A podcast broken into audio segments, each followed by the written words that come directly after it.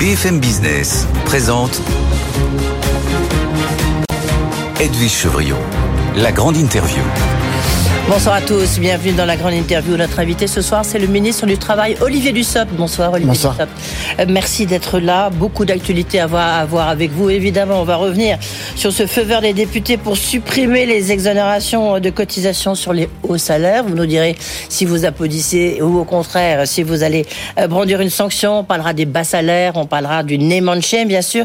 Mais je voudrais euh, commencer par cette inquiétude un peu. On a vu les, j'imagine que vous les avez vu, les prévisions de l'OFCE, mais comme d'autres instituts économiques qui prévoient plutôt une remontée du chômage en 2024, voire dès la fin 2023, et ce qui éloigne évidemment l'objectif de plein emploi du président de la République. Est-ce que vous-même, de votre côté, au ministère du Travail, vous vous préparez à une hausse euh, du taux de chômage, sachant qu'on voit des, défaillances, des défaillances d'entreprises qui sont en hausse. Il suffisait d'écouter tout à l'heure le journal de Thomas Asportas. Nous, travaillons pour tout faire et empêcher cette hausse et, la prévenir. Nous sommes dans une situation qui est un peu particulière, mais plutôt une bonne situation par rapport à nos voisins. La, France, en, en 2023, euh, ne connaît pas de récession. Alors que l'Allemagne est en récession, que de nombreux pays autour de nous sont en récession. Ouais. Nous ne sommes pas en récession et nous créons, notre économie crée encore des emplois. En 2024, nous avons une perspective de croissance. Mais nous savons aussi que cette perspective de croissance, tant pour 2023 que pour 2024, ne sera pas forcément accompagnée d'autant d'emplois, de création d'emplois que les années précédentes, avec le risque, ce sont euh, les études qui le montrent, d'une stabilisation et certains disent peut-être une légère augmentation de 0,1 ou 0,2 points du chômage. Nous mettons tout en œuvre pour euh, euh, éviter cette hausse, la prévenir, continuer notre marche vers le plein emploi par la formation, par le soutien aux entreprises, par cette politique que nous menons depuis six ans et qui porte ses fruits, puisqu'en Mais six quelles ans, sont vos l'économie a créé prévisions 2 millions d'emplois. Olivier Dussopt, quelles sont vos prévisions L'OFCE, dont je parlais à l'instant, prévoit 8% en 2024. Nos- On va rappeler qu'on est à 7,1. Nos, nos prévisions sont- ne sont pas à ce niveau-là. Euh, nous avons travaillé avec euh, l'INSEE, nous regardons ce que dit la Banque de France. Aujourd'hui, nous sommes à 7,1% de La chômage. Banque de France à 7,5. hein. Nous sommes à 7,1% de chômage et notre objectif est de stabiliser euh, ce taux. Après, est-ce que on bouge de plus 0,2, de moins 0,1 Il est trop tôt pour le dire. Moi, j'ai en tête que beaucoup de prévisions nous disaient que nous ne serions pas à 7,1%. Nous, nous y sommes. Beaucoup de prévisions disaient que nous serions en récession en 2023. Nous sommes encore en croissance. Donc continuons à nous battre et, et surtout ne soyons pas dans une forme de, de, de, de prophétie autoréalisatrice. Battons-nous pour continuer à soutenir l'emploi et l'activité. Ok, vous me direz, euh, c'est, pardonnez-moi, mais c'est votre job, c'est vrai, en tant que ministre du Travail, d'essayer de tout faire pour qu'on soit, euh, on reste Ce autour ce de, n'est pas, de- que, de ce n'est pas que 7%. mon job, c'est celui du- de tout le gouvernement, c'est celui euh, sûr. des acteurs de l'économie et c'est l'intérêt des Français. Euh, prévi- destruction d'emplois, euh, vous avez une, une statistique sur 2023, enfin du moins une Pas, estimation pas encore. euh, Mais c'est autour de quoi? Pas encore. Nous n'avons pas de statistiques de, de ce type-là. Nous, nous savons que le, le nombre de défaillances d'entreprises est revenu au même niveau que 2019. Ouais, Là, on a plus de 10 000. a- avec euh, un, un certain nombre d'emplois qui sont euh, menacés lorsqu'il y a des défaillances d'entreprise. Je dis menacés parce que lorsque nous sommes informés d'une défaillance, euh, quand on parle de défaillance, c'est un placement en redressement, voire une liquidation. Et souvent, il est annoncé des, des perspectives de, de suppression d'emplois qui sont rarement réalisées totalement et c'est plutôt une bonne nouvelle. Ok, sans jouer effectivement, sans être trop pessimiste, vous restez optimiste pour 2024 sur le, le- le chômage Je, je reste optimiste et déterminé. Oui. Et, et- et la détermination permet justement de, de rester optimiste. Je, je le dis, je le répète, nous, nous avons euh, la chance, euh, et c'est le fruit des réformes que nous avons menées, d'avoir une économie qui résiste bien, qui résiste beaucoup mieux que la moyenne. Et en, en même temps, on voit qu'il y a quelque chose un peu de paradoxal, c'est qu'il y a une baisse de la productivité euh, des travailleurs, des salariés français, chose qu'on, phénomène qu'on n'observe pas ailleurs. Comment vous, vous l'expliquez? Alors, parmi les explications que, que l'on a et que l'on cherche à comprendre, parce Oui. que c'est un phénomène euh, qui est à la fois inquiétant, mais qui en même temps euh, n'est pas étudié depuis très très longtemps pour ces, ces considérations-là. Nous, nous sommes dans une, dans une situation où, euh, je l'ai dit tout à l'heure, le chômage a, a- a reculé, 2 millions d'emplois ont été créés, et nous avons euh, permis le retour à l'emploi de personnes qui en étaient très éloignées. Nous avons aussi permis l'accès à l'emploi par l'apprentissage. Et lorsque vous êtes dans des logiques de retour à l'emploi après beaucoup d'éloignement, il est normal que les salariés aient besoin d'un temps d'adaptation, de réadaptation, tout comme il est normal que euh, les personnes embauchées en apprentissage ne soient pas aussi productives que les plus expérimentés. Vous les expliquez, c'est un problème de formation. un problème de montée en puissance. Oui. Euh, alors parlons justement de la question des bas salaires, des questions d'allègement de charges, la question euh, d'exonération, parce qu'on est en pleine préparation. Alors je veux dire en pleine préparation du budget peu plus que ça. Un peu plus que ça, parce qu'il y a eu le 49.3 qui fait que ça accélère effectivement le et, Et puis par ailleurs, nous avons la loi de financement de la sécurité sociale qui est discutée en commission depuis quelques jours. Absolument, on en parlait du reste hier dans la grande interview. Alors de, tout à l'heure, justement, il y a eu les députés ont donné leur feu vert pour supprimer les, exonérations de cotisation sur les hauts salaires, tout ce qui est supérieur à deux fois et demi le SMIC. Euh, est-ce que vous y êtes favorable? J'imagine que non. Qu'est-ce qui va se passer? Et en plus, c'est Marc Ferracci, député de la Renaissance qu'on connaît bien, avec Jérôme Gage, qui a justement travaillé sur cette question. Marc Ferracci, qui est à la fois un ami et un député particulièrement investi et compétent sur les questions d'emploi. C'est ça. Mais là, en l'occurrence, a, produit un, rapport avec le, député Gage dans lequel ils interrogent l'utilité, l'efficacité économique de ce qu'on appelle le bandeau famille, qui correspond à une catégorie d'exonération pour les salaires supérieurs à 2,5 SMIC. L'examen en commission a fait que la commission a donné un avis favorable à cet amendement, puisque je le rappelle, nous sommes dans une procédure autour des lois financières qui fait que la commission donne des avis sur les amendements sans qu'ils soient intégrés automatiquement au, texte de finances tel qu'il est. la position qui est la mienne est connue. C'est celle que le président de la République a toujours rappelée pas de prélèvement obligatoire supplémentaire. Nous, considérons que nous devons continuer à accompagner les entreprises. Le, débat budgétaire autour de la loi de financement de la sécurité sociale, parce que euh, cet amendement que vous évoquez ne concerne pas la loi de finances de l'État, mais la loi de financement de la sécurité sociale, le débat va continuer. Le débat va continuer dans les jours qui viennent. D'accord, le débat va continuer. Vous êtes contre mais je, je l'ai dit à l'instant. Oui. Donc euh, laissons vivre ce débat-là et continuons à discuter avec les ça sert de laisser vivre le débat si vous êtes contre? Parce que je pense qu'il y a un intérêt à, interroger l'utilité de tel ou tel système, de tel ou tel euh, outil d'exonération. C'est toujours euh, utile quand le Parlement s'intéresse aux questions de ciblage et d'efficacité. Il y aura un 49.3 sur le PLFSS. Ce n'est pas à moi de, le dire et ça dépendra beaucoup du, comportement des différents groupes d'opposition. Vous savez que quand on est au gouvernement... Et, et, de votre majorité, la preuve. Et je pense pouvoir le dire, y compris pour la Première ministre. Mm. Tout le monde souhaite que les textes passent en 49.3. Ça dépend beaucoup de l'opposition. Hier, par exemple, la Première ministre a engagé la responsabilité du gouvernement, le, 49.3 sur la loi de finances, parce qu'aucun des groupes d'opposition ne souhaitait participer à sa co-construction. Alors on va parler de la conférence sociale, enfin du moins la conférence sociale est derrière nous, il ne s'est pas passé grand-chose. Je ne partage pas votre avis. Oui. C'est un bel, d'abord c'est un événement réussi. Vous n'avez pas dire le contraire. Ça, fait le président de la République qui l'a souhaité. Ça fait très longtemps que les partenaires sociaux et le gouvernement n'avaient pas pris autant de temps de manière collective pour parler de ces sujets-là. Et il en ressort à la fois des, des chantiers, des annonces et des pistes de travail qui sont importantes. Alors justement, on va parler bas salaire. La question qu'on peut se poser, puisqu'il y a une soixantaine de branches professionnelles. 56 aujourd'hui. 56 pour être précise, absolument, euh, qui ont des salaires inférieurs au SMIC. On peut, on peut du reste, et j'ai quelques noms. Hein. Euh, est-ce que vous êtes pour un, donc un shame. Et est-ce que vous êtes pour un projet de loi Et quand? Quand est-ce qu'on va essayer d'aller, bah, de faire euh, que ça bouge du côté du patronat? Et est-ce que vous pointez du doigt une partie du patronat? Alors peut-être, si vous me permettez une précision. Oui. Euh, nous avons 170 branches professionnelles qui sont euh, observées, dit-on, par la direction du travail. Le, le SMIC a été augmenté six fois en l'espace de deux ans.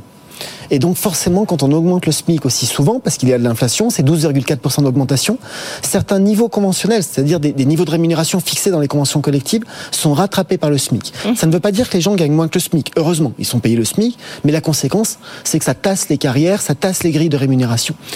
Quand on dit qu'il y a 56 branches qui sont en dessous du SMIC aujourd'hui, c'est vrai. Par contre, ce que je veux dire, c'est que lorsqu'on a revalorisé le SMIC le 1er mai dernier, 145 branches ont été dans cette situation. Et depuis, nous avons 90 branches qui ont fait le travail de négociation pour se mettre en conformité.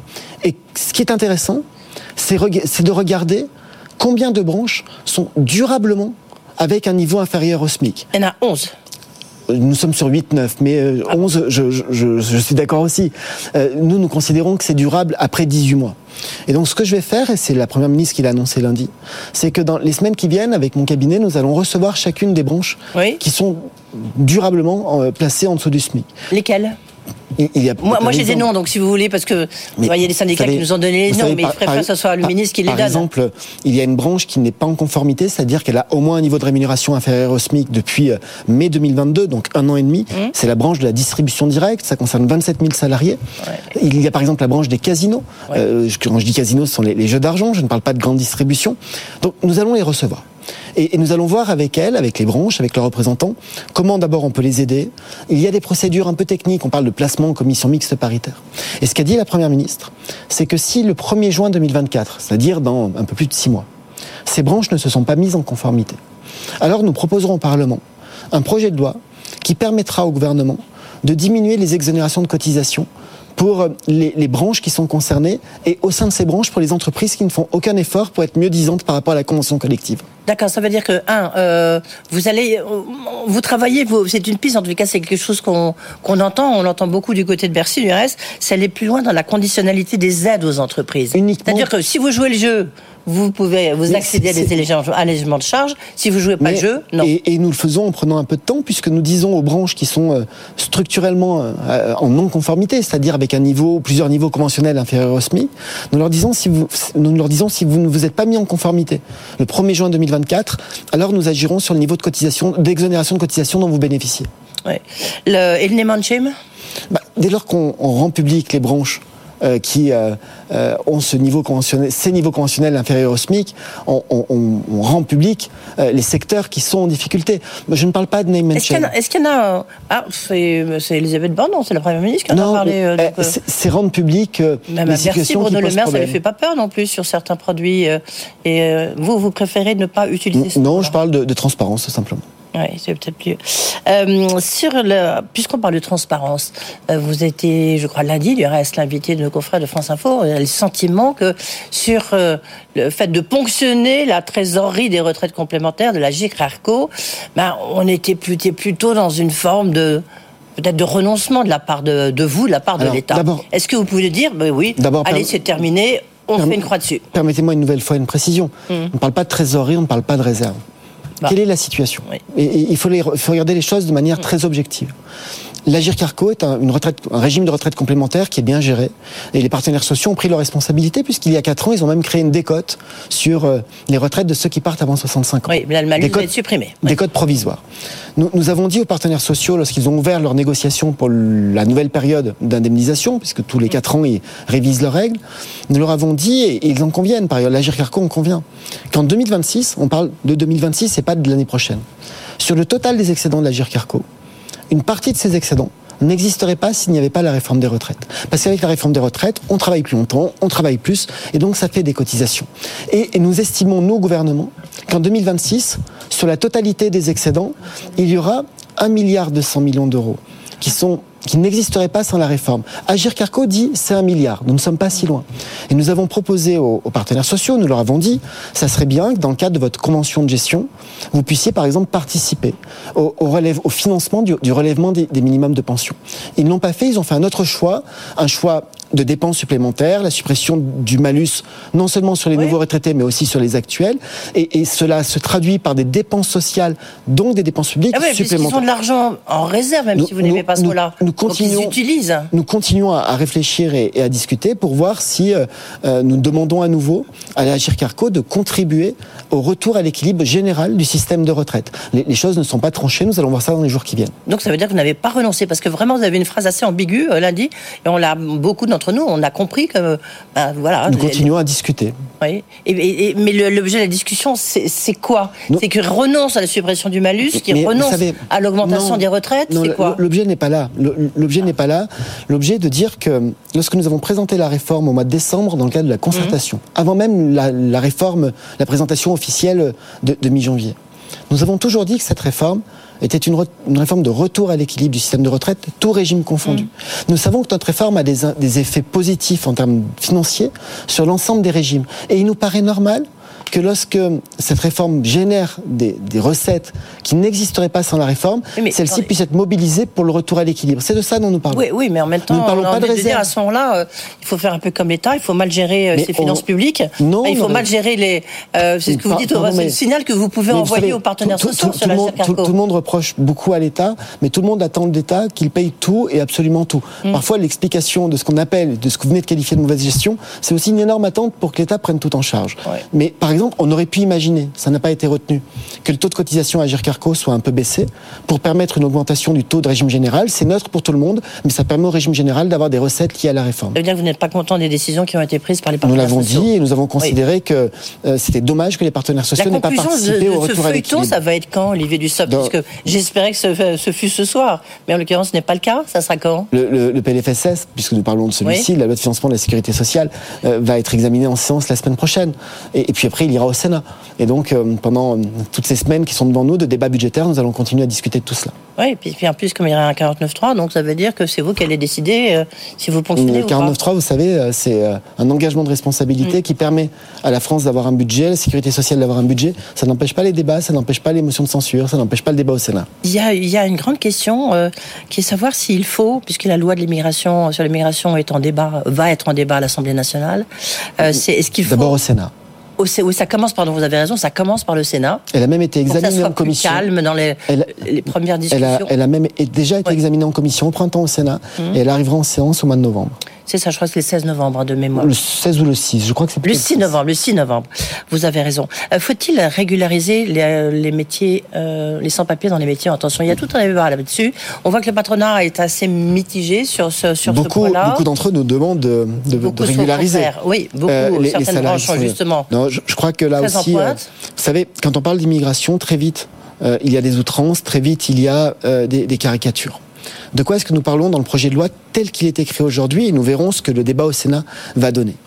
Nous, nous parlons d'hommes et de femmes qui sont des étrangers non communautaires, c'est-à-dire hors de l'Union européenne, qui sont sur notre territoire et qui n'ont pas, Oui. des- qui n'ont pas de papier en règle aujourd'hui, mais qui travaillent légalement. On me dit parfois comment c'est possible d'être en situation irrégulière et de travailler légalement. C'est très simple. tous croisés. Oui. C'est très simple. Mm. Il, suffit de signer un contrat de travail lorsque vous avez euh, une carte de séjour. Puis si celle-ci n'est pas renouvelée et que vous ne le dites pas, vous avez un travail légal, mais votre situation Alors- est irrégulière. Et dans des métiers en tension, vous dites on les a tous croisés. Oui. Oui, on parle de métiers Bien sûr. particulièrement exposés, on parle de commis de cuisine, on parle de femmes et d'hommes de Alors ménage. vous, vous êtes plutôt, pardonnez-moi de dire ça comme ça, puisqu'il nous reste juste euh, une minute et demie, Olivier Dussopt, vous êtes un peu la jambe gauche du gouvernement, puisque Bah, vous êtes issu de la gauche. je- je suis de Mais gauche. en même temps, on sent bien qu'il faut, euh, le, le- Ce- le ce que- gouvernement a besoin de la Il faut droite trouver et du LR pour, pour ce pouvoir ce voter que je dis et ce que j'ai toujours sur l'immigration. Ce que j'ai toujours dit depuis le début, c'est que moi je considère que des hommes et des femmes qui sont sur notre territoire depuis longtemps, Mm. qui sont intégrés, qui travaillent légalement, qui ont un contrat de travail, c'est bien de sécuriser leur situation et celle de leurs Oui, employeurs. qu'est-ce qu'il faut mieux Est-ce qu'il faut une loi ou est-ce qu'il faut euh, un décret ou une circulaire Ah, voilà, Je suis arrive. ouvert à toutes les possibilités. Donc ça, en fait, ça va pas être dans la loi, mais ça sera une circulaire Mais ensuite. ne, ne préjugez pas du débat au Sénat. C'est- Je sais pas, c'est ce que non, mais c'est en, tous les cas, c'est une ligne Vous rouge savez, pour la droite, pour les LR. c'est- Donc oui, vous avez le, besoin le groupe pour LR voter la loi. Sénat.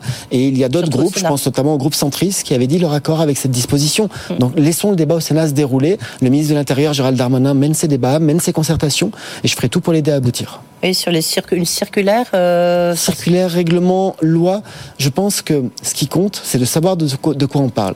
Et ce dont on parle, ce sont des hommes et des femmes qui travaillent, qui sont intégrés par le travail, qui le font depuis longtemps dans des métiers où on a besoin d'eux parce qu'ils sont en tension de recrutement et qui, oui, sont en situation irrégulière. Donnons-leur de la sécurité et à travers eux, on donnera aussi de la sécurité à leurs employeurs. oui, mais certains disent, bah, justement, il y, a juste- il y a encore un taux de chômage très important. mais ça Autant n'empêche que pas- soit des salariés. Ça n'empêche pas et, rien n'empêche de continuer. Vous savez, on parle aussi de métiers sur lesquels les difficultés de recrutement sont massives. Massives. Et, et- et- et nous le savons, il y a des, métiers dans lesquels il est encore plus difficile Notamment recruter. aide à domicile. L'aide à domicile, j'ai évoqué les hommes et les femmes de ménage, et, et on sait plutôt que ce sont des femmes de ménage. Les, les commis de cuisine sont euh, parmi les, les professions en France où la part de l'emploi occupé par des étrangers non communautaires est la plus importante. Merci beaucoup, Merci Olivier. Dussopt, d'avoir été avec nous, le ministre du Travail.